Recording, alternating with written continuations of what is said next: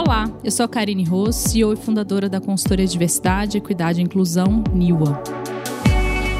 Essa é a terceira temporada do nosso podcast e vamos focar em um tema fundamental: saúde mental no trabalho a partir de lentes de gênero, raça, classe e outras interseccionalidades. Estamos vivendo quatro crises simultâneas: econômica, financeira, sanitária, antropológica e afetiva cada uma delas com suas particularidades que vamos tratar aqui com especialistas, executivos e quem está sofrendo na pele o chamado novo normal.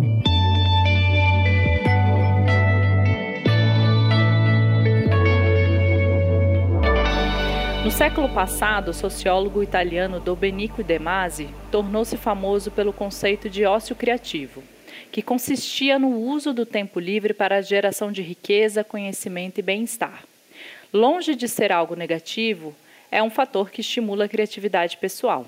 Hoje em dia, depois da vivência da pandemia e da evolução digital, afirma que o home office permite combinar trabalho, estudo e lazer, e com isso abrir espaço para que finalmente o ócio criativo se torne uma realidade. Nessa perspectiva, no entanto, também é preciso estabelecer limites para a carga de trabalho exercida diariamente adverte sociólogo que prepara para lançar nesse ano o livro Trabalho, Ócio e Felicidade. Muitos apontam como uma das vantagens dessa nova realidade a flexibilização da agenda e, consequentemente, encaixar na rotina esse descanso produtivo. Só que não é bem assim. É, que o formato híbrido veio para ficar, ninguém tem dúvida. Segundo o índice de confiança Robert Half, 48% das companhias pretendem investir nesse formato em 2022, enquanto 38% vão voltar de forma integral e apenas 3% vão manter o home office. A principal dificuldade apontada entre os colaboradores é de manter o equilíbrio entre vida profissional e pessoal, conservando a saúde física e mental. Da mesma forma visionária, Rafael Torales e Renato Carvalho perceberam em 2008 que o trabalho remoto seria uma tendência, reunindo os melhores profissionais de diversas partes do mundo por meio da tecnologia em uma mesma companhia. Eles próprios passaram por essa experiência morando em vários países e prestando serviço para uma empresa norte-americana. Na volta para o Brasil, se juntaram a Flávio Lugero e fundaram a Startae, um estúdio de design para empresas de tecnologia, com uma equipe espalhada em diversos locais. Eles investiram fortemente na cultura interna para que os colaboradores tivessem flexibilidade e se sentissem pertencentes à empresa, mesmo de longe. E esse é o pulo do gato. A maior parte das empresas no Brasil e no mundo podem até dizer que tinham equipes remotas na pandemia. Mas há muita diferença entre ter uma equipe remota e uma que trabalha à distância como parte do seu DNA. Para driblar esse dilema, as empresas precisam adotar a mentalidade remote first. Na prática, significa transferir toda a infraestrutura da organização para um ambiente digital, permitindo que quem está distante se intere das atividades realizadas ali. Mudar a forma de gestão e os indicadores de produtividade e também adotar uma comunicação assíncrona. A preocupação também deve ser com acesso às melhores tecnologias possíveis para a realização do trabalho e para estabelecer canais de comunicação com líderes e equipe. Encorajar um a expressar as soluções ideais para suas questões laborais diárias e também promover encontros presenciais com alguma frequência podem ter bons resultados nesse processo. Outra boa estratégia das organizações também é facilitar o acesso à psicoterapia com o propósito de fornecer aos, aos colaboradores habilidades e ferramentas psíquicas que propiciem adaptação, flexibilidade e uma resiliência mais rápida. É preciso estimular também a gerência a aprender sobre saúde mental e a reconhecer a ausência dela em seus liderados. O mais importante é garantir que questões de saúde mental não tenham peso na empregabilidade, propiciando um ambiente de segurança psicológica para os times. Todo esse conhecimento acabou gerando um novo negócio para o trio. Hoje eles comandam o Officeless, a maior comunidade de líderes remotos do Brasil. Então a gente vai conversar aqui agora com Rafael Torales, que é um dos fundadores da Officeless. Ele tem um vasto conhecimento em liderar equipes à distância. Em 2017, ele passou a ajudar outros líderes a trabalharem remotamente com suas equipes, Seus treinamentos já impactaram organizações né, das mais diferentes setores e tamanhos, como a Cato, a Mobile, Gimpass, Loft, Aerolito, Banco do Brasil, Vale, Supremo Tribunal é, Federal, entre diversas outras organizações. Então, antes de mais nada, é, Rafael, queria agradecer aqui a sua participação no nosso podcast. É uma honra ter você aqui e a gente poder trocar sobre esse tema que está tão quente, mas ainda precisamos desconstruir muito, não é mesmo? Olá, olá, Karine, tudo bem? Ah, Para mim é um super prazer poder estar participando aqui com vocês desse episódio agora. E, enfim, fico muito feliz aí também com, com toda a introdução, assim, muito interessante a forma que você cobriu todo esse nosso histórico até aqui. E como você falou, né, eu acho que essa, esse assunto eu acho que foi um assunto, quando a gente fala de trabalho remoto, acho que todo mundo teve que experienciar isso de alguma forma, aí, principalmente por esse momento de pandemia aí que a gente veio passando, né? A gente está agora se encaminhando para o fim, se tudo der certo, mas é algo que a gente ainda precisa entender, né? Como tudo isso impacta, principalmente essa questão de cultura remota, porque é aquilo, né? É muito diferente, por exemplo, o que a gente viveu ao longo da pandemia e o que é uma cultura remota de verdade e o que ainda nos espera, né? principalmente quando a gente começa a falar de modelos híbridos a partir de agora, onde ter uma cultura remota se faz ainda mais importante também, justamente para que a gente consiga criar ambientes que permitam né, é, que as pessoas se sintam pertencentes a um grupo, a uma organização, independente se elas estão dentro ou fora do escritório. Então acho que a gente ainda tem muita coisa aí para conversar e para amadurecer sobre esse tema. Rafa, eu queria trazer assim uma, um grande desafio que as lideranças estão né, é, passando nesse momento. A gente dá treinamentos é, dentro de organizações, principalmente voltadas para desenvolvimento de competências como compaixão, é, como a gente consegue tentar criar um ambiente de segurança psicológica. E o grande desafio que essas lideranças têm é que muitas empresas e o setor de tecnologia cresceu absurdamente no contexto da pandemia, né? Então, basicamente, muita, muitas uhum. pessoas da força de trabalho, né, elas entraram na pandemia. Né? Então, 40, às vezes 40, 50% da, da praticamente metade dessas colaboradores entraram na pandemia, ou seja, nunca pisaram na sede do escritório dessas empresas. E eles têm uma grande dificuldade que é como incluir essas pessoas, já que elas não tinham esse DNA presencial, então assim, elas não tem muitas empresas, às vezes pessoas ficam há 10, 15 anos, principalmente às vezes de outras gerações. Como integrar né, entre as pessoas que estão chegando nesse contexto de pandemia e nunca viram chefe presencial ou, ou estiveram na sede, com os antigos colaboradores? O que, que você pode trazer aí de luz para a gente? Legal, bem interessante assim. Eu acho que é, é sempre bom né, a gente reforçar essa questão do, do momento que a gente está vivendo, o momento que a gente pode viver e como que a gente pode explorar o trabalho remoto da melhor forma. Então, é, acho que eu, antes de tudo, né, acho que antes da gente até aprofundar um pouco mais nessa conversa, é sempre legal a gente ter essa noção né, de que o trabalho remoto é muito diferente do que a gente viveu aí durante esse momento de pandemia. Né? É, a, gente, a gente vem trabalhando dessa forma desde 2008 e trabalhando porque, enfim, para a gente fazia muito sentido ali estar tá trabalhando com empresas de tecnologia à distância. Quando a gente criou a nossa própria empresa em 2012, o Startae, a gente já iniciou um pouco com esse DNA, com essa cultura remota, o que nos permitiu conectar aí a diversas pessoas em diversos locais do Brasil e conectar elas a projetos super legais aí do Vale do Silício, né, outros projetos aqui do Brasil que talvez elas não teriam acesso dentro da cidade onde elas estavam.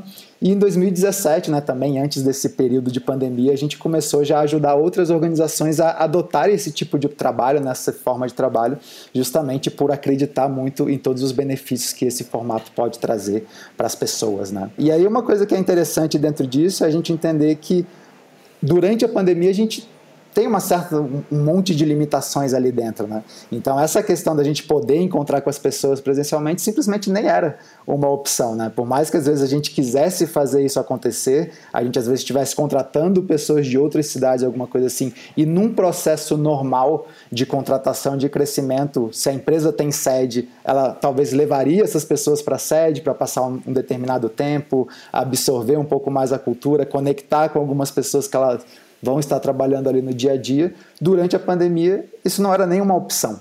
Né? E a gente teve que lidar com isso de eu, eu estou entrando num time, eu estou entrando à distância e eu não tenho ideia de quando que eu vou encontrar com essas pessoas presencialmente. Então, por exemplo, uma prática que vários times remotos gostam de fazer e ajuda muito nesse tipo de situação é a gente fazer os retiros, né, junto com a nossa equipe, ah. onde a gente às vezes uma vez por semestre a gente vai encontrar com toda a equipe presencialmente. Então é aquele momento onde várias pessoas que entraram ali naquele meio do caminho vão poder ver outras pessoas do time ali pela primeira vez, pessoalmente, vão poder né, ver como são melhores essas pessoas. Né? Aqui a gente, online, a gente só vê as carinhas ali de cada um, mas quando a gente encontra com essas pessoas presencialmente, de repente a pessoa tem dois metros de altura, você nem imaginava, né? Então, assim, você já começa a ter uma relação bem diferente aí com essas pessoas. Mas hoje, né, infelizmente, a gente teve que se manter à distância aí, até por questão dessa segurança. E a gente vai tentando encontrar novas abordagens onde como que a gente consegue conectar essas pessoas mesmo à distância, né? Como que a gente consegue fazer, além de um onboarding, que já é, digamos, uma parte mais tradicional, né, que a gente faz para receber as pessoas, as pessoas entenderem como a gente pensa, etc.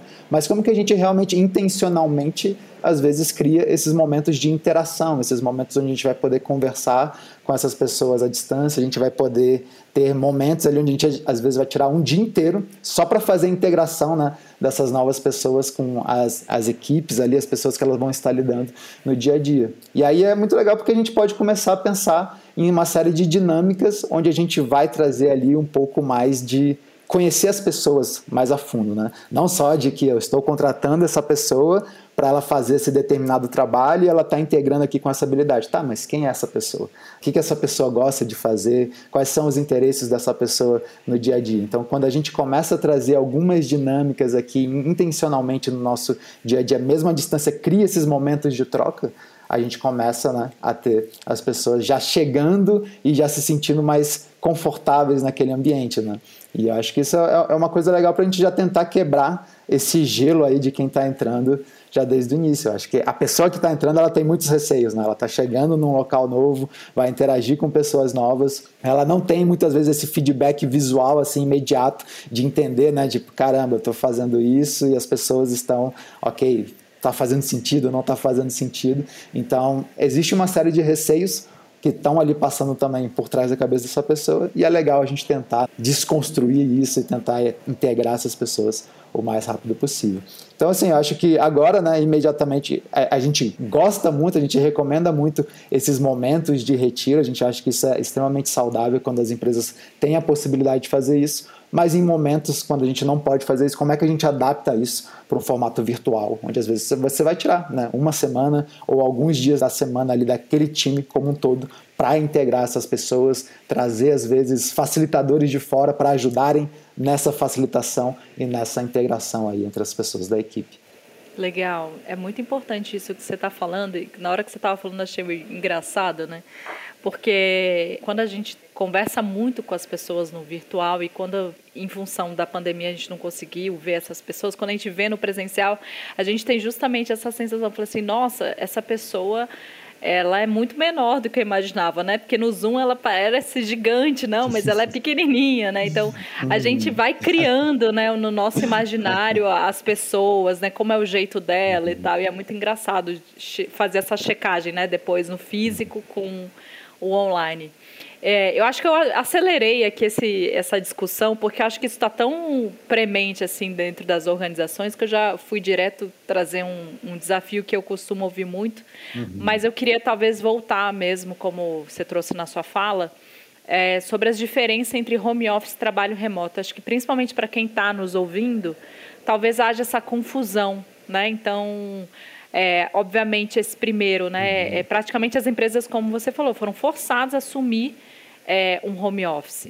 Né? E aí eu queria que você contasse um pouco dessa, da uhum. diferença de cada um para que quem está aqui nos ouvindo consiga entender um pouco mais. É, é, essa acho que sempre foi uma, uma certa, não digo que briga, né, mas acho que é algo que a gente sempre quis esclarecer muito no nosso discurso, desde quando a gente começou o projeto do Officeless lá em 2017, que é trazer essa grande, deixar muito claro para as pessoas, né, que existe uma diferença entre o trabalho remoto e o home office. Muitas vezes a gente utiliza os dois como sinônimos quase, mas o que a gente não gosta de quando a gente utiliza os dois como sinônimo é justamente porque a gente às vezes limita muito todas as possibilidades que o trabalho remoto pode nos trazer.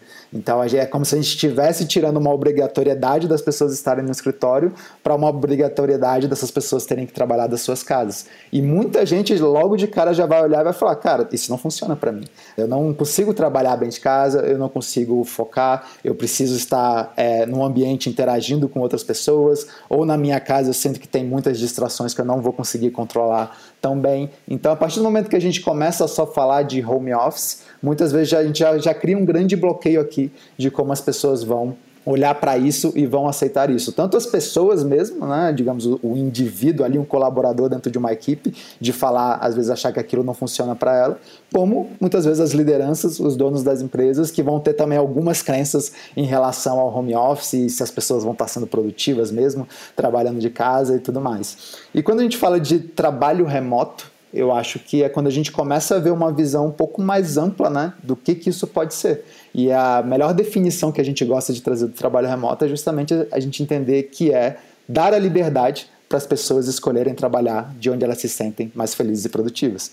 E quando a gente olha né, por essa ótica, a gente começa a entender de que, pô, se você trabalha bem de casa, você gosta de estar nesse ambiente, isso faz bem para você, então tá tudo bem. Né? A gente trabalhar de casa não tem problema nenhum. Vão ter outras pessoas que vão falar, cara, não, para mim isso não funciona. Eu sou mais, eu gosto de estar num ambiente de escritório. Eu me sinto mais produtivo, eu sinto focado ali. Só que quando você pensa no ambiente de escritório, você também tem algumas possibilidades. Você pode ir para a sede da empresa, se você mora lá perto, mas às vezes você vai falar, cara, eu até moro na cidade da minha empresa, mas é quase duas horas para chegar lá, quase duas horas para voltar, então é, é, um trabalho muito grande. Se eu fosse talvez para um coworking a 15 minutos, 10 minutos aqui da minha casa, eu estaria indo para um ambiente de trabalho, não estaria na minha casa, estaria conseguindo focar, mas não necessariamente eu precisei ir para a sede da empresa e passar duas horas de trânsito para chegar naquele ambiente. Então, quando a gente começa a falar do trabalho remoto, a gente vê que a gente tem um leque de opções. A gente pode trabalhar de casa, a gente pode trabalhar do escritório da empresa, de um coworking,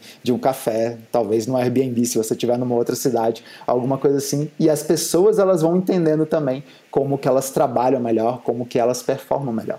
E eu acho que o trabalho remoto ele traz essa possibilidade também quase que de autoconhecimento porque muitas vezes a gente foi quase que obrigado a trabalhar né, de 8 às 18 num escritório no centro das grandes cidades. Então a gente tem que ser produtivo dentro daquele contexto. Quando a gente começa a falar do trabalho remoto, a gente começa a ver que talvez eu não seja tão produtivo trabalhando desse ambiente talvez eu não seja tão produtivo trabalhando desse horário. Talvez eu, eu prefira começar o meu trabalho um pouquinho mais cedo, que é quando não tem tantas outras pessoas online e, não, e a gente vai ter um, um, nível menor de interrupções. Talvez eu goste de começar um pouquinho mais tarde, porque eu começo o meu dia fazendo um esporte, uma meditação, alguma coisa e começo de uma forma um pouco menos acelerada, ao invés de já começar o meu dia tendo que pular da cama, sair correndo, me arrumar rapidamente, fazer uma alimentação não tão legal e já chegar naquele ambiente lá extremamente estressado. Então acho que é muito legal a gente quando a gente começa a ver esse leque de possibilidades. E aí quando a gente pensa no trabalho remoto durante a pandemia, olha como esse grande leque de possibilidades na verdade foi cortado, porque a única possibilidade que a gente tinha era trabalhar de casa o dia inteiro, acabou o seu dia de trabalho, continua em casa, né, e não pode nem sair nem fazer nada. Então, olha como é muito fácil a gente ter uma percepção sobre o trabalho remoto de uma forma extremamente equivocada, que é uma coisa onde a gente se desconecta das pessoas, onde a gente é, acaba virando um pouco antissocial, porque a gente vai ficar em casa o dia inteiro ali, e a gente vai perdendo várias dessas coisas, mas, de novo, a gente viveu ali um trabalho remoto pandêmico e pior ainda, as empresas não estavam preparadas para isso. Então, toda essa questão que quando a gente fala que a gente precisa adaptar a nossa infraestrutura, a nossa forma de comunicação, a nossa forma de gestão. Quando as organizações elas não estão preparadas para isso e as pessoas de repente se veem tendo que trabalhar das suas casas, elas vão sentir né, o baque disso, de falar: caramba, olha o que está acontecendo aqui agora. E aí o que a gente começa a ver é isso, né? As pessoas às vezes tendo que ficar ali de 8 às 18 dentro de uma videoconferência, porque isso é o que diz que as pessoas estão trabalhando, né? Então, se antes no escritório o que dizia era a gente poder ver as pessoas ali naquele ambiente, agora muitas vezes a gente tentou trazer um pouco disso colocando todo mundo ali 24 horas online é, dentro de uma videoconferência. A gente vê muito essa questão de interrupções o tempo todo, e quando você fala de interrupção, isso pode chegar de diversos lados. Né? Desde uma videoconferência que você é chamado ali do nada, desde mensagens que vão chegar no seu celular e você às vezes não tem muito controle disso, que horas essas mensagens vão chegar e tudo mais. E aí as pessoas começam a sentir que elas estão trabalhando muito mais na verdade. Elas estão agora, digamos, tendo a flexibilidade, por exemplo, de, de, trabalhar de casa, parece que é uma flexibilidade, mas não é, na verdade é a única opção que a gente tem, e a gente não consegue se desconectar. A gente está o dia inteiro olhando para uma tela do computador, ou a gente, quando sai da tela do computador, está olhando para a tela do celular e continua extremamente conectado. Então, olha como tudo isso vai gerando uma camada né, de estresse gigantesca. Mas por quê? Porque não é culpa, né, digamos, do trabalho remoto, e é muito fácil colocar isso, né? Mas na verdade é todo esse contexto que a gente veio vivendo durante a pandemia e organizações não preparadas para atuarem, é, para trabalhar à distância com as suas equipes.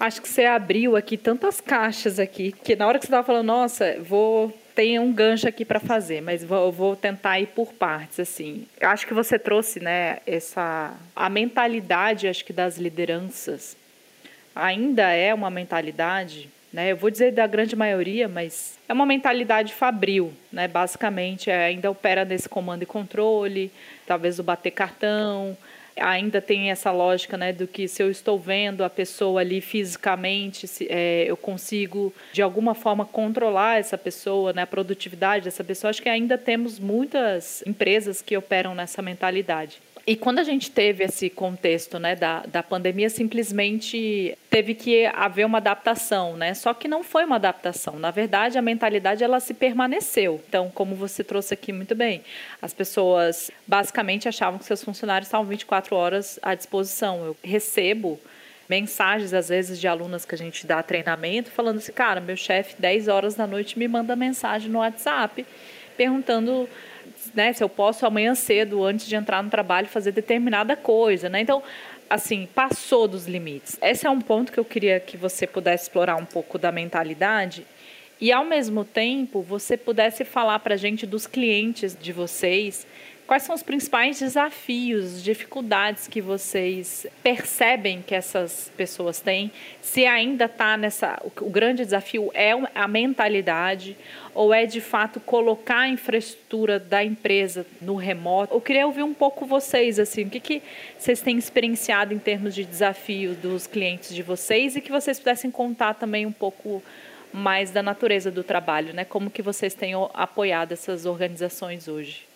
Então, assim, eu acho que dentro dessa questão, por exemplo, é, isso é uma reclamação que a gente ouve direto né, dentro dos nossos treinamentos, que tem justamente a ver com essa questão de é, as pessoas sendo ativadas o tempo todo, né, elas sentirem que elas não conseguem desconectar, essa falta, essa grande dificuldade talvez em equilibrar vida pessoal, vida profissional, né, e achar que as coisas estão cada vez ali mais, mais misturadas justamente por essa questão, né, de a gente não conseguir às vezes se desconectar, às vezes você está tranquilo, você está com a sua família e chega uma mensagem lá 10 horas da noite, né, alguma coisa assim, e aquilo já vai te colocando, né, numa, numa questão de ansiedade, você já começa a ficar refletindo sobre aquilo e você já não vai ter uma, talvez uma boa noite de sono, porque você já vai estar tá pensando de algo que vai ter que acontecer no dia seguinte.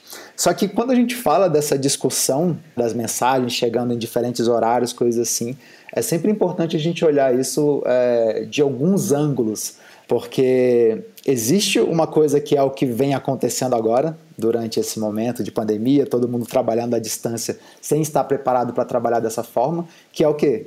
As famosas soluções meio que intuitivas que várias das organizações foram tendo. E uma das principais soluções intuitivas que boa parte das organizações adotaram foi trabalhar pelo WhatsApp. E quando a gente trabalha pelo WhatsApp, é, a gente não percebe talvez todos os efeitos colaterais que isso pode trazer para a gente, mas são vários e vários danos, né? Como a gente vê essa questão da gente estar tá misturando às vezes ali uma ferramenta que é uma ferramenta que tem muito do lado pessoal, de você estar tá com a sua família, com amigos, etc. E ela começa a se tornar também uma ferramenta ali de trabalho para você.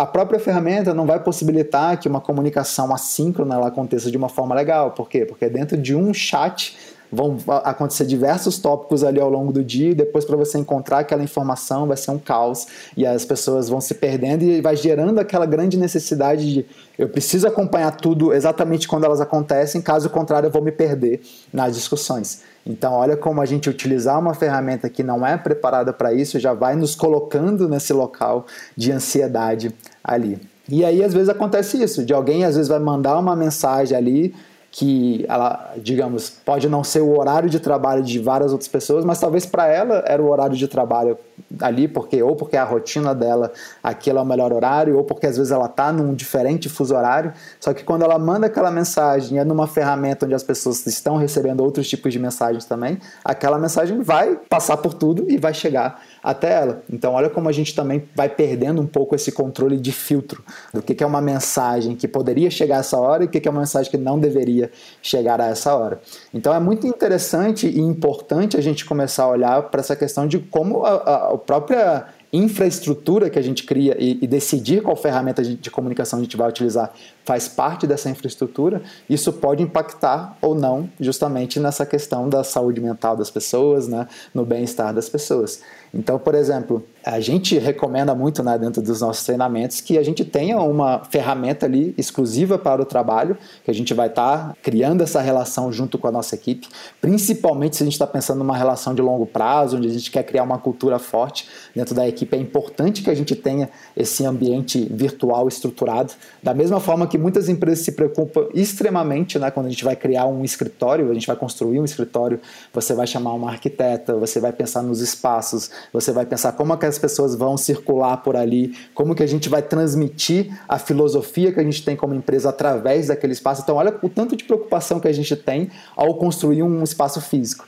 E aí, quando a gente vem para, é, digamos, construir o nosso espaço virtual, nosso espaço na nuvem, a gente meio que, ah, qualquer ferramenta que dá, eu já uso essa ferramenta aqui, então vamos nela e acabou. E você não percebe como a escolha da ferramenta influencia no tipo de cultura que você vai criar também dentro da sua equipe. É uma cultura de imediatismo? É uma cultura onde não as pessoas podem responder mais no seu tempo? É uma cultura onde tudo passa na frente? Ou é uma cultura onde a gente respeita o tempo das pessoas e permite que elas vão e ajam ali dentro do tempo delas? Então, olha como é importante a gente ter essa ferramenta onde a gente vai permitir que isso aconteça, que uma comunicação assíncrona de forma estruturada ela aconteça melhor. E aí, quando a gente começa a pensar principalmente em futuro do trabalho, é muito interessante a gente olhar para isso, porque hoje a gente está no, no, no, grande desafio das organizações, está sendo como que a gente trabalha com as pessoas à distância, de uma forma profissional, de uma forma legal, de uma forma organizada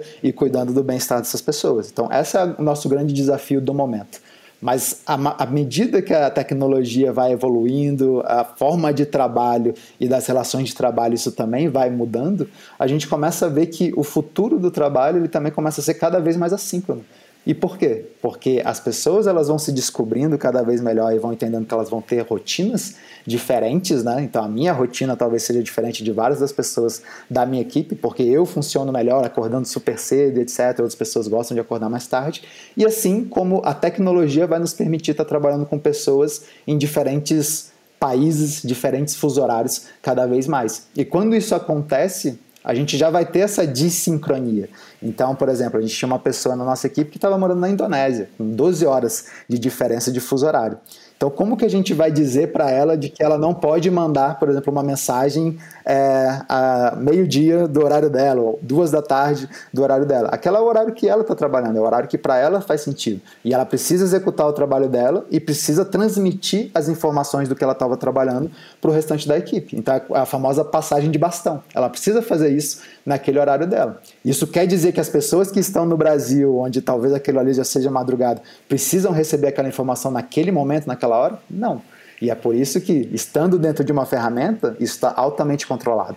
Você não precisa estar recebendo notificações daquela ferramenta. Dentro da ferramenta você consegue dizer exatamente o horário que você quer receber notificações daquilo ali ao longo do seu dia ou não. Então você permite que as pessoas trabalhem cada um dentro do seu tempo que faz sentido, que elas mandem mensagem sim no tempo que faz sentido, só que isso não atinja todas as pessoas a qualquer momento. Então é importante a gente lembrar, né, quando a gente fala de comunicação assíncrona, isso é algo que já acontece há muito tempo, né, de diversas formas. E acho que a forma mais clássica da gente perceber isso é um e-mail. Né? Ninguém manda um e-mail e fica esperando, né, olhando, e aí, será que vai me responder agora? Meu Deus, vai me responder? No mesmo tempo que às vezes para eu responder aquele, mandar aquele e-mail, eu não preciso necessariamente falar, ó, oh, escrevi já todo o meu e-mail aqui e eu vou esperar das 9 horas da manhã para mandar esse e-mail. Não, às vezes você vai escrever e você vai mandar por quê? Porque você não espera que as pessoas recebam aquilo naquela hora, que já chegue uma notificação para ela imediatamente. Você já espera que uma comunicação assíncrona aconteça ali de uma forma mais estruturada. E é isso que a gente precisa trazer até para as nossas ferramentas que sejam de chat, de comunicação, de um escritório virtual e fazer com que tudo isso aconteça da melhor maneira. Então, é, acho que vale muito esse, esse reforço né, do quanto a gente não olhar é, para essa nossa estrutura digital e isso pode estar tá impactando muito, né? Toda essa cultura que a gente está criando para nossa equipe e é, e é aquilo, são culturas de imediatismo e várias outras coisas. Uma coisa que às vezes é uma sutileza e a gente não percebe o quanto isso já vai impactando no nosso comportamento é a famosa bolinha verde, né? Em várias ferramentas você consegue olhar lá se a pessoa está com a bolinha verde ou não, ou seja, a pessoa está online ou não. E se isso está acontecendo e as pessoas estão muito preocupadas em olhar para aquilo, olha como a gente volta talvez para o que já acontecia dentro de um escritório, que a gente sabe, opa, as pessoas estão aqui, as pessoas chegaram no horário, as pessoas estão, então a gente traz um que pouco é daquilo que você trouxe né? ali do é a mentalidade. Do Fabril, né? né? Exato, é. a gente está trazendo, só que de outras formas, né? A gente está até utilizando recursos tecnológicos, talvez para ir mais a fundo ainda, né? Nesse tipo de controle. A partir do momento que você coloca uma ferramenta que vai ver os sites que a pessoa está é, navegando, as ferramentas que ela está utilizando no dia a dia, é, muito traqueamento de hora, né? A gente tem que registrar a hora para absolutamente tudo que a gente está fazendo. Então, às vezes, a gente está vindo para um ambiente onde já era para a gente repensar muitos dos nossos comportamentos de trabalho, mas na verdade não, a gente está querendo replicar coisas que já aconteciam e talvez ainda levar para um nível ainda mais elevado, talvez de microgerenciamento e várias dessas Exato. coisas. Então tem, tem muitas reflexões por aí.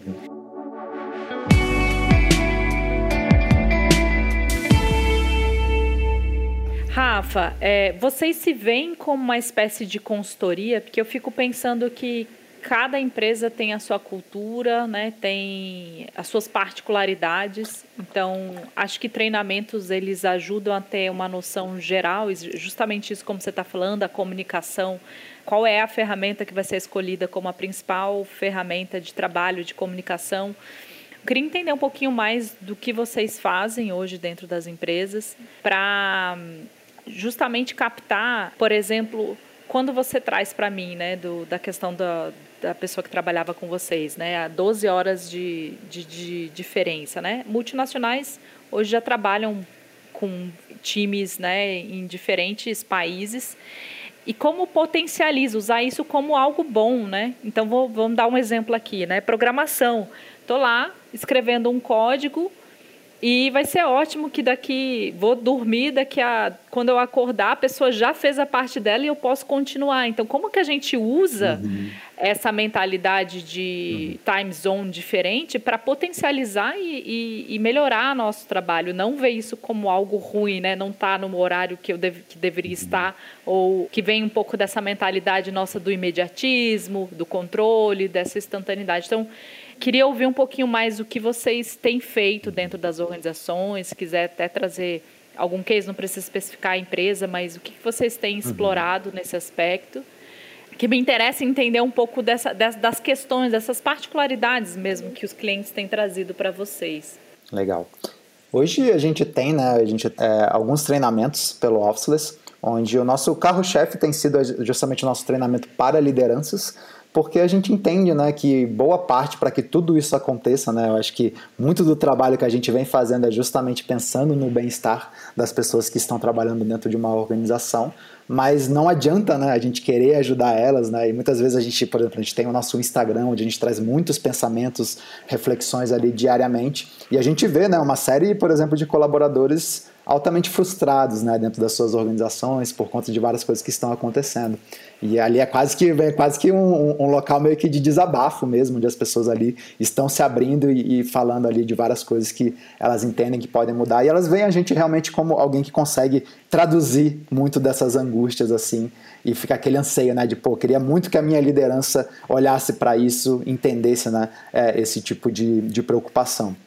Então a gente entende que é muito importante treinar preparar essas lideranças para lidar com isso, né? Porque não adianta a gente ficar ali também falando, ah, o problema é da liderança, o problema é disso e tal, e não conseguir é, ajudar elas, né? A, justamente a lidar com esse tipo de situação a partir de agora. Então, acho que pelo nosso treinamento, o que a gente vem fazendo é justamente isso: é como que a gente traz diversas das habilidades essenciais, digamos, que qualquer líder que vai trabalhar à distância com as pessoas precisa ter. E é muito interessante quando a gente começa a olhar, principalmente já por esse olhar de que é, a gente vai trabalhar à distância com as pessoas. E não necessariamente a gente vai estar uma equipe 100% remota, ou a gente está falando agora de equipes híbridas, mas em vários desses formatos, seja uma equipe 100% remota, uma 100% distribuída, seja uma equipe híbrida, seja uma equipe com várias sedes, como você mencionou, que existem várias multinacionais que já estão trabalhando dessa forma a gente está trabalhando à distância com essas pessoas em, em, todos esses, esses formatos, né? E a grande pergunta é como que a gente trabalha à distância de uma forma legal, né? Como que a gente trabalha à distância tanto de uma forma, digamos, profissional, eficiente, organizada, mas além disso, como que a gente trabalha à distância trazendo o lado humano cada vez mais para cá, né? A gente criando, né, várias ações, várias rituais dentro da nossa equipe que permitem esse engajamento entre as pessoas, que permite a conexão entre as pessoas, que fazem com que essas pessoas realmente né, se conectem ali de forma genuína, não só pelo trabalho, só pelo projeto, mas elas falam que caramba, que legal, a gente está aqui por uma causa, né? A gente está junto nessa aqui diariamente fazendo algo que talvez seja até maior do que a gente. Então é, é muito importante a gente começar a olhar para isso. E dentro dos nossos treinamentos, a gente vem primeiramente treinando essas lideranças, a gente acha extremamente importante que elas também se sintam é, confortáveis nesse local. Porque não adianta também nada a gente chegar e falar, ah, vamos direto treinar a equipe inteira, vamos direto treinar os colaboradores, e às vezes a gente, quando vai, traz a mensagem para a liderança, ela fala, hum, não estou confortável com isso, não sei, né? E aí a gente acaba, às vezes, criando mais problemas ainda, porque aí os colaboradores vão olhar ainda mais com aquele olhar de caramba, a gente precisa disso, meu Deus, não imaginava né, que podia ser diferente assim. E aí, se as lideranças não compraram a ideia, a gente cria ali ainda mais é, distanciamento, talvez, entre os dois lados, sendo que o nosso, o nosso grande objetivo é justamente trazer mais essa união né, é, entre lideranças e as pessoas ali da sua equipe. A gente vê, né, acho que até quando a gente iniciou o trabalho do Officers lá atrás, muito antes da gente pensar em pandemia, o grande conflito que a gente via era isso acontecendo, né, de vários colaboradores, pessoas ali frustradas com o trabalho às vezes, e não necessariamente frustradas com o trabalho, mas frustradas com todo a rotina que ela precisa ter para fazer aquele trabalho dela. Às vezes ela até gosta do trabalho, só que a obrigação de morar em uma determinada cidade, a obrigação de pegar o trânsito ali, várias coisas, para chegar lá, duas horas de trânsito para chegar lá e ficar tipo o dia inteiro mandando uma mensagem para a pessoa que está do outro lado da mesa, assim, eram coisas que já não faziam sentido e as pessoas começavam a ver, caramba, se eu tivesse mais flexibilidade, eu gostaria de morar em um local mais tranquilo, eu poderia salvar é, economizar mais dinheiro, ou não, eu tenho vontade realmente de viver em outro local, em outro país, alguma coisa assim. E nada disso poderia ser atendido quando a gente pensa numa estrutura né, que a gente simplesmente vinha seguindo aí há anos e anos que as pessoas precisam estar dentro do escritório para que o trabalho ele aconteça. Então, o trabalho remoto ele já vinha né, como uma forma da gente ir trazendo essa conexão de volta a partir do momento que a gente tira várias dessas coisas que é justamente o que os, as pessoas não gostam no seu dia a dia e a gente volta a focar realmente ali no, no trabalho, como ele pode ser feito. Então, através desse nosso treinamento, a gente ajuda muitas lideranças a desenvolver essas habilidades, como tanto nessa questão de criar a infraestrutura necessária para que o trabalho aconteça ali à distância da melhor forma, mas também, né, como a gente estar tranquilo em liderar à distância, sem precisar ficar ali quase que agoniado, ansioso, de meu Deus, será que as pessoas estão trabalhando? Meu Deus, será que a gente vai encontrar, vai atingir os resultados que a gente precisa? E realmente deixar eles mais tranquilos. Eu acho que o que a gente mais ouve assim de, de lideranças que passaram pelo nosso treinamento é de caramba, eu estou muito mais leve a partir de agora. E acho que quando a gente consegue trazer essa leveza para as lideranças, com certeza essa leveza está vindo também para as pessoas que estão trabalhando ali diretamente com elas. E a gente, depois que elas, essas pessoas estão confortáveis, aí sim a gente vai levar né, um treinamento específico ali para os colaboradores, porque é aquele negócio, quando a gente está querendo mudar uma cultura, ou adaptar, né, ou evoluir essa cultura, grande parte disso é a mudança de hábitos que a gente precisa causar dentro de uma equipe. E aí, se a gente tem só uma pessoa ali, né, que entende a importância daquela mudança de hábito e as outras pessoas elas não entendem, simplesmente aquele grupo não vai comprar a ideia de mudar, porque elas não estão vendo um grande benefício em mudar. E toda a mudança de hábito é, vai ter conflitos, né? Vai ser difícil, vai ter um, aquele momento bem de fricção, assim, onde as pessoas ficam, caramba, mas era tão mais fácil fazer, eu já estava acostumado a fazer daquele jeito. Então, a única forma de você conseguir ultrapassar essa barreira é, pô, o, digamos, o pote de ouro lá no final do arco-íris, ele vale muito a pena, né? Vale a pena a gente investir nisso daqui, porque lá, né, se a gente conseguir chegar lá do outro lado, vai ser muito legal para todo mundo. Então é muito importante que a gente traga isso também para os colaboradores, eles entendam os benefícios, entendam os benefícios de utilizar uma ferramenta ali da forma correta, né? Porque senão é muito fácil. A gente fala, a gente precisa fazer tudo isso aqui. Mas aí passou dois dias a galera, ah, não, vou mandar um áudio aqui no WhatsApp porque é muito mais rápido para mim. E aí pronto, já é, era. Né? Vários dos trabalhos que precisariam acontecer, eles não vão acontecer porque a gente está voltando a fazer da forma que a gente fazia. E aí eu acho que só respondendo aqui também é, a, a pergunta que você fez, né, se a gente se vê como uma consultoria ou não, eu diria que hoje em dia não, porque a gente sempre, né, com essa mensagem do Officeless, assim, é uma coisa que a gente sempre quis levar para diversas e diversas organizações, assim, por realmente entender todo o impacto que isso pode trazer, né, para o nosso país, né, e, e, enfim. E quando a gente fala de consultoria, muitas vezes a gente começa a pensar muito num trabalho ali altamente individualizado, que é extremamente poderoso de se fazer, mas ao mesmo tempo, quando a gente fala disso de vir em algo extremamente individualizado, a gente perde um pouco esse potencial de escala de estar tá levando a nossa mensagem para cada vez mais organizações. Então, estrategicamente, o que a gente preferiu fazer foi: ok, existem especificidades de cada organização, só que existem coisas que praticamente todas as organizações vão precisar saber, é, se adaptar pensar, adotar. Então a gente tenta pegar essas coisas que são, digamos, mais padrões para várias organizações, levar até elas e no nosso formato, né, que a gente tem um formato de treinamento em company, a gente consegue levar alguns encontros onde aí sim a gente consegue trazer para abordagens mais específicas daquela organização. Mas a gente sabe que dentro da nossa trilha, aquela trilha serviria, né, são habilidades essenciais que qualquer liderança remota precisaria ter mas aí depois, dentro de algumas coisas específicas que a gente consegue levar no nosso formato em company, a gente consegue tratar algumas individualidades, a gente tem encontros específicos só com alguma organização ali, quando a gente está nesse formato em company. Então aí dentro disso a gente pode realmente conversar sobre os desafios daquela organização, né? e não nos desafios gerais do trabalho remoto. É, Rafa, ouvindo você, me veio talvez duas reflexões aqui. Uma, a questão geracional, né? Eu acho que quando a gente está pensando em, principalmente milênios e a geração Z que já é, milênios né, fez a transição, estava crescendo já com a, com a transição tecnológica acontecendo e a, e a geração Z já praticamente já estava lá imersa com essa mentalidade talvez dessa liderança de estar tá cada vez mais é, sentindo confortável com um trabalho remoto. Eu não sei se vocês percebem essa característica. É, esse é um ponto que eu queria trazer. E a outra é uma reflexão que eu passo também, vivencio, porque a gente trabalha com desenvolvimento comportamental em relação à diversidade. Então, as empresas serem mais diversas, né, lideranças terem comportamentos mais inclusivos e muitas vezes esse tipo de discussão é atrelada ao RH. Ah, o RH que vai cuidar das pessoas. E aí, eu ouvindo você, me veio muito essa reflexão quanto que, na verdade, isso tem que estar permeado na cultura, né? A, a visão de que as pessoas precisam estar se sentindo bem, se sentindo felizes, sentindo pertencentes àquela organização, que tem a ver com os rituais que você trouxe muito bem, né? Os rituais faz parte da nossa história, né, como seres humanos. Então, acho que a gente tem, né, quando a gente fala dessa questão das gerações, né?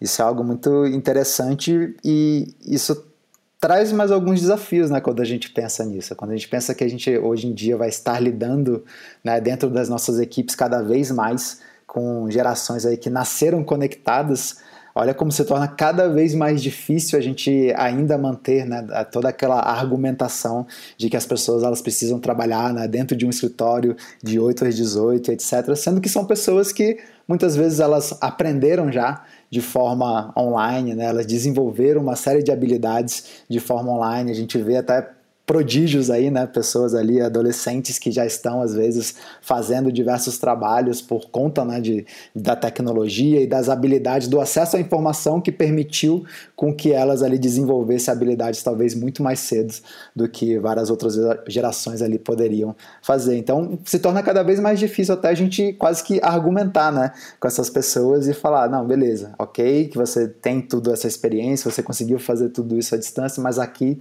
na nossa empresa na nossa organização. A gente precisa ter, né, todo mundo aqui sempre junto, todos os dias, né, e as pessoas precisam estar trabalhando aqui.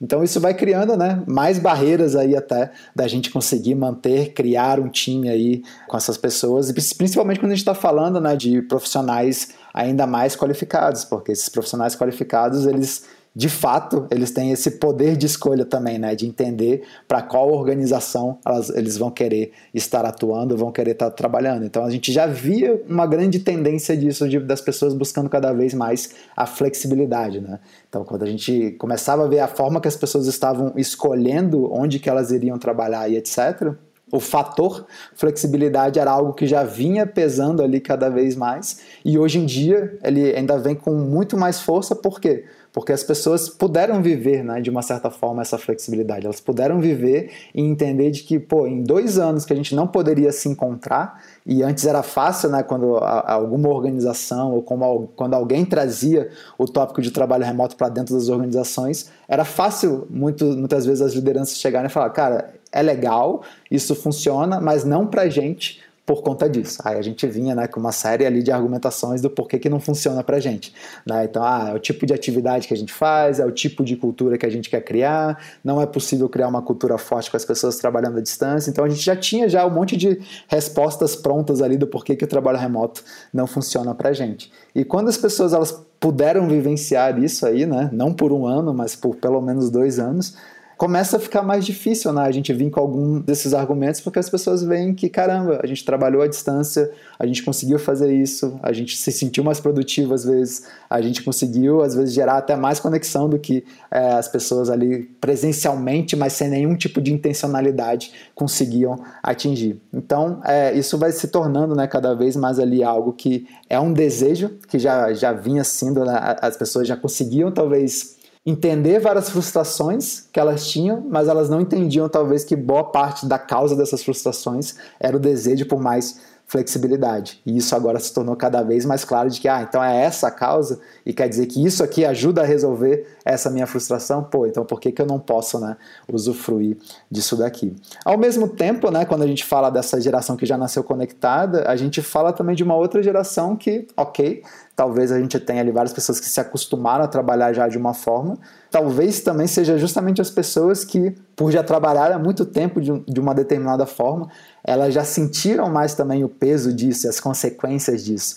E muitas vezes você vê, né, pessoas ali com seus 30, 40 anos justamente indo para essa questão de caramba, eu preciso mudar, né? Eu preciso fazer isso diferente. É justamente quando você começa a ver várias pessoas às vezes largando tudo, jogando tudo pro alto ali, porque elas falam, cara, eu não consigo mais viver assim, né? Trabalhando numa organização assim, fazendo isso sem necessariamente saber o porquê que eu estou fazendo, abrindo mão de vários sonhos pessoais talvez que eu tinha, mas que eu não, não vou conseguir realizar tão cedo se eu continuar trabalhando exatamente dessa forma. E aí são as pessoas que ficam ali só, às vezes, sonhando, né?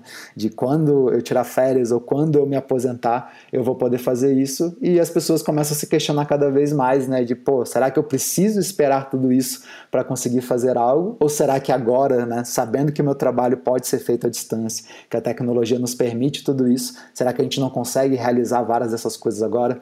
mais imediatamente. Então, antes, quando essas pessoas elas gostariam de buscar algo ali, né, talvez uma oportunidade como essa que poderia trazer mais flexibilidade, as opções eram extremamente restritas, eram extremamente raras, porque tinham poucas organizações, talvez, já olhando para isso e investindo de verdade em criar uma cultura remota. E aí, com a pandemia, diversas organizações olharam para isso de verdade e investiram nisso de verdade. Diversas organizações, talvez não, diversas organizações, tipo, sobreviveram, tentaram sobreviver ao longo desse período de pandemia, de tipo, ah, vamos se segurar aqui, vamos fazer algumas coisas é, então, assim, durante esse período tiveram várias organizações que acabaram né, não investindo de verdade numa cultura remota. Ela, o que elas fizeram foi mais, tipo, a gente precisa passar por isso de alguma forma a gente vai achar aqui soluções intuitivas para fazer isso. Só que esse é um outro problema que a gente viu acontecer muito né, ao longo desse período aí, é porque ficava sempre aquele vai não vai, né? Então, se a gente pensa no início da pandemia ali 2020, a gente pensava, ah, não, vai ser isso aqui é um mês, dois meses e daqui a pouco está resolvido. Então, eu não vou pensar em instalar uma cultura remota, alguma coisa aqui, sendo que daqui a pouco a gente está de volta. De repente passaram-se seis meses. E aí a gente ainda ficou naquela, não, mas já que já passaram seis meses, então acho que agora sim, agora daqui a pouco a gente está de volta, então dá para a gente segurar mais um pouquinho. E aí a gente ficava naquela cultura assim, onde a gente não se organizava, não investia nisso, as pessoas estavam sofrendo ali em relação a isso, e a gente, não, não, mas agora vai indo. E aí diversas organizações já tomaram uma atitude desde o início de falar, não, é o seguinte, eu não sei. Talvez pode ser sim que a gente volte daqui a dois meses, a seis meses. Vamos torcer para que isso aconteça.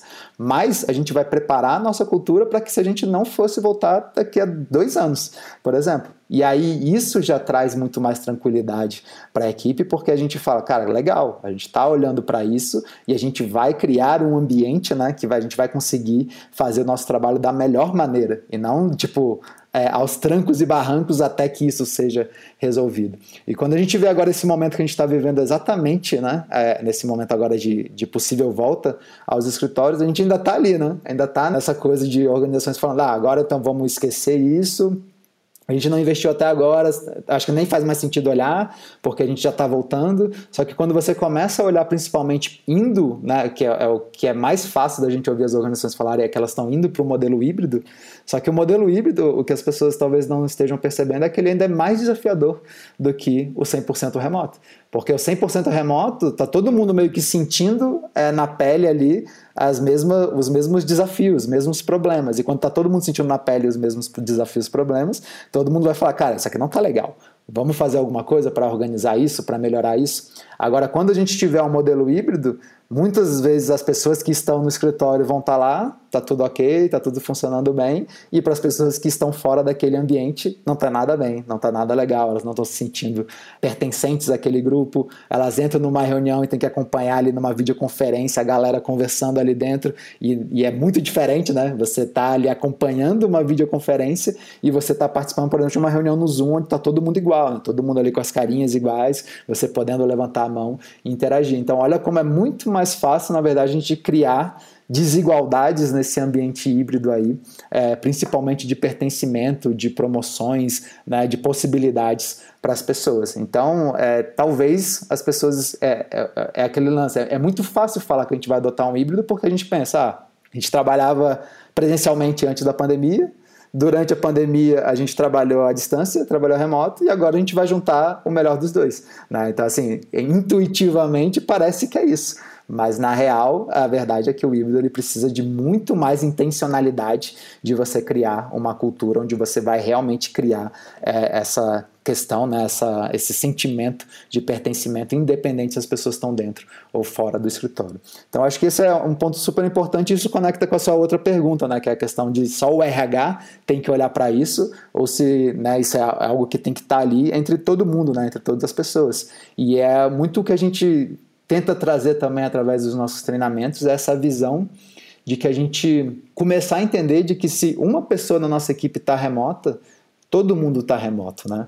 Porque é, é justamente isso. Para a gente criar essa cultura onde a gente vai criar essa sensação de pertencimento, essas possibilidades iguais para as pessoas dentro ou fora, todo mundo precisa estar tá vivendo e estar com essa mentalidade remota, né? E é por isso que a gente gosta muito de trazer é essa questão de mostrar que o remoto não é o local que as pessoas estão, mas sim a mentalidade de uma equipe, o comportamento daquela equipe. E aí, se você, por acaso, né, trazendo aquilo que a gente falou lá no começo aqui né, da, da nossa conversa, se por acaso você gosta de trabalhar do escritório, tá tudo bem. Você vai continuar trabalhando do escritório ali, talvez de segunda a sexta, de 8 às 18. Mas muito provavelmente você vai estar trabalhando com alguém que não está naquele ambiente junto com você.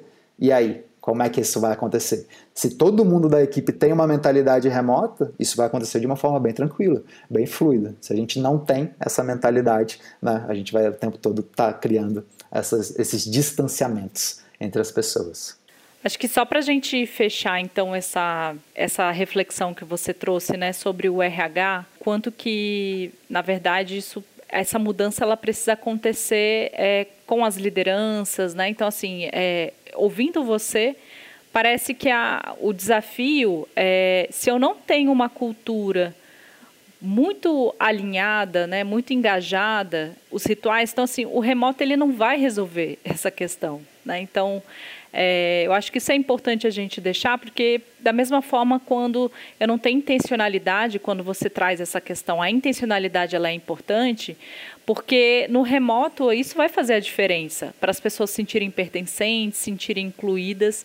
E, e, eu acho que esse ponto ele é crucial quando a gente também está falando de diversidade, né? Se eu não tiver uma intencionalidade de incluir as pessoas, essas pessoas vão continuar se sentindo fora dos processos, né? Não se sentindo conectados e pertencentes à organização. Eu queria que você pudesse deixar para a gente uma mensagem final ou coisa, algo que você queira compartilhar com a gente, alguma reflexão.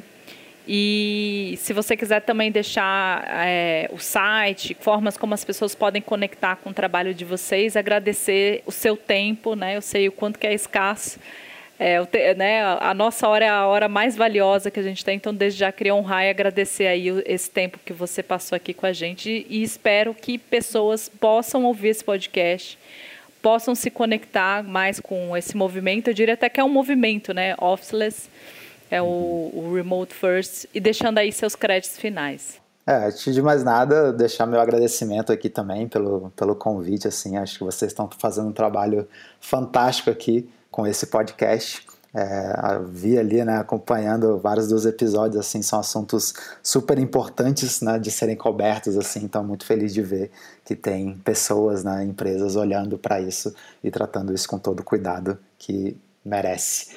E acho que acho que como uma mensagem final é, é justamente esse, talvez só reforçar isso que a gente trouxe aqui agora nessa, nessa reta final, né, da importância de a gente adotar uma cultura remota, isso não ser algo, né, que é, digamos, parte só do RH de fazer isso, a gente entender que é, é uma equipe que precisa adotar né, essa mentalidade, essa forma de pensar. Né? Reforçando aqui, né, o remoto é, não é o local onde as pessoas estão, mas sim é, a forma de pensar e de agir ali da, da, daquela equipe. Eu acho que quando a gente começa a olhar para isso, a gente começa a ver que isso faz toda a diferença no nosso dia a dia. E aí você até trouxe, falou agora, um dos termos que a gente utiliza muito, assim, quando você começa a ver organizações que estão levando o trabalho trabalho remoto mais a sério, você vê que elas já estão olhando para isso, né? Que é a gente pensar numa cultura, numa mentalidade que é a chamada remote first. E o que, que é isso? É justamente a gente pensando nisso, né? De como que a gente cria todas as nossas estruturas, os nossos comportamentos, né? É, a nossa comunicação, a nossa gestão pensando na experiência de quem está distribuído primeiro. Porque principalmente agora que a gente está vindo para esse caminho né, da, da, adoção do híbrido, só que quando a gente fala de híbrido, a gente tem possíveis formatos né, a ser seguidos. Então a gente tem desde um híbrido onde a gente vai voltar a priorizar toda a experiência de quem está no escritório, e até já foi criado um termo para isso, né, as pessoas já estão chamando isso de Office First, né, ou seja, você volta a priorizar a experiência de quem está ali e a gente arruma algumas maneiras de contemplar quem está fora daquilo, mas de novo, a gente está criando a cultura e todas as nossas rituais e coisas aqui pensando em quem está no escritório e é quase que como se a gente estivesse arrumando alguns jeitinhos de integrar ainda quem está fora. Mas quando você pensa numa cultura realmente pensando no remote first, a gente está pensando, não, a gente está criando uma cultura onde a gente está conseguindo contemplar as pessoas, qualquer pessoa da nossa equipe independente de onde ela estiver. Se ela estiver no escritório, está tudo bem. Se ela estiver em casa, está tudo bem. Se ela estiver numa outra cidade momentaneamente, está tudo bem. Então é realmente a gente ter esse olhar mais, né? de pensar nessa cultura e, e, é o que a gente sempre gosta de, de, trazer né, e de falar. Quando a gente traz uma cultura remote first, a gente está trazendo também uma cultura que é people first. Né? A gente está pensando na experiência das pessoas que estão naquela organização ali primeiro. Porque muitas vezes, quando a gente não está olhando para isso, a gente está pensando ali no que é bom, talvez, para a liderança, para a alta liderança de uma organização, o que aquela alta liderança ela gosta. Né? E muitas vezes, várias das lideranças por já virem trabalhando de, de uma determinada forma por muito tempo, elas falam: não, aqui na nossa organização a gente quer que seja assim. Né? Se a pessoa vai trabalhar comigo, ela tem que trabalhar dessa forma. Então você vê que a gente está também priorizando né, ali mais o que a liderança está impondo como sendo algo que ela gosta, que ela quer, né? e as pessoas vão ter que se adaptar àquilo. Quando a gente começa a pensar numa cultura mais people first, a gente está também entendendo né, é, o, o, que as pessoas estão querendo, o que as pessoas estão buscando e como que a gente consegue né, dentro da nossa organização. É claro que a gente tem como organização diversos objetivos que a gente precisa alcançar, diversas metas que precisam ser alcançadas, mas a gente nunca vai conseguir alcançar isso se não for junto com as pessoas. E se a gente não estiver olhando também para o lado delas, a gente não vai conseguir fazer essa união aí acontecer da melhor maneira. Então, acho que o, o talvez eu acho que a grande abordagem que a gente traz e o porquê a gente defende muito o trabalho remoto é porque por mais às vezes contraintuitivo que pareça, o trabalho remoto ele traz uma abordagem super humana, né, para as pessoas, se feito de forma correta, se feito de forma intencional, né? E não só da forma aí que a gente veio vivendo aí ao longo desses dois anos. Então, acho que só agradecer novamente aí a participação aqui e para quem quiser saber, conhecer um pouco mais do nosso trabalho, segue a gente lá no, Insta, no Instagram, né? Arroba BeOfficeless né? É, é, seja officeless ali, né? então arroba beofficeless e o nosso site officeless.cc também. Então a gente vai ficar super feliz de receber vocês e poder ajudar aí vocês também a fazerem, né? a criarem uma cultura remota que realmente valorize aí as pessoas da nossa organização. Beleza? Gente, eu não tenho dúvidas, né? Aqui trazendo a fala do Rafa, né? Principalmente é, priorizar pessoas, né? Que isso tenha que estar acima né, das organizações, é, porque isso está totalmente conectado com, uma, com lideranças mais compassivas, com empresas mais humanizadas, né? Então fornecendo escutativa, flexibilidade. A gente falou tanto disso aqui, né? Opção para as pessoas. O trabalho remoto ele traz essa essa opção de permitir que as pessoas é, sejam mais felizes, tenham mais qualidade, né? Então é, e esse é um novo movimento né, dentro das organizações. Então, espero que você tenha curtido esse podcast, esse episódio. É, se você tiver qualquer reflexão, comentário, questões que você queira trazer, pode colocar lá no nosso Insta, arroba somosnew, ou pode mandar lá um direct message, ou se você preferir, pode ser por e-mail também, contato arroba. A gente está no LinkedIn. Até o próximo episódio, toda quinta na sua plataforma preferida. E se você quer saber um pouco mais sobre essa temporada, que está aqui está curtindo esse podcast, se você tiver qualquer sugestão, ideias de pautas, pode mandar lá no Insta, somosniwa, ou se preferir, pode ser por e-mail também, contato somosniwa.com.br. Também estamos no LinkedIn. Até o próximo episódio, toda quinta, na sua plataforma preferida. Uma produção, voz e conteúdo.